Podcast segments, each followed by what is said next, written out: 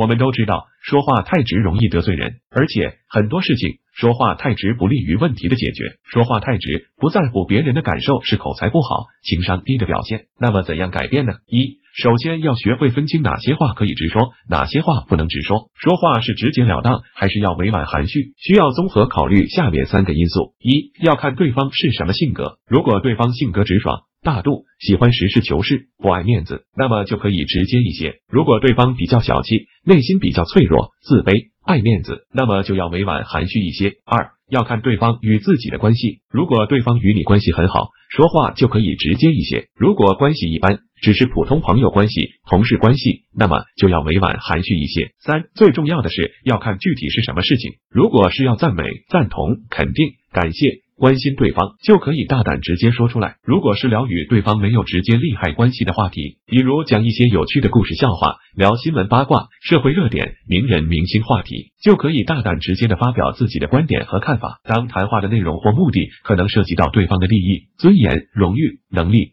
品德、隐私时，就要特别小心了。这时候说话就不能太直了，就要用委婉含蓄的说话技巧了。二。话说出口前，要先想考一下这句话说出去的后果，先判断一下对方听了会不会不高兴。当谈话的内容或目的可能涉及到对方的利益、尊严、荣誉、能力、品德、隐私时，就要特别小心了。比如需要否定、批评、拒绝别人时，这时候说话最好就不要太直了，就要用委婉含蓄的说话技巧了。最好熟练记住一些说话禁忌。话说出口前，先判断一下是否触犯了这些禁忌。如果触犯了，就不要说出口。或者不能太直接，要注意委婉含蓄。下面列举八条重要的说话禁忌，牢记这八条，有助于在话说出口前快速做出判断。一、不直接否定、批评别人；二、不简单粗暴的拒绝别人的请请求；三、不贬低、打击、讽刺、辱骂别人；四、不揭人短处、不戳穿别人；五、不抱怨、不指责别人；六、不要好为人师、不轻易提建议；七、最好不要直接说怀疑别人的话；八、注意说话的语气，不能过于强硬。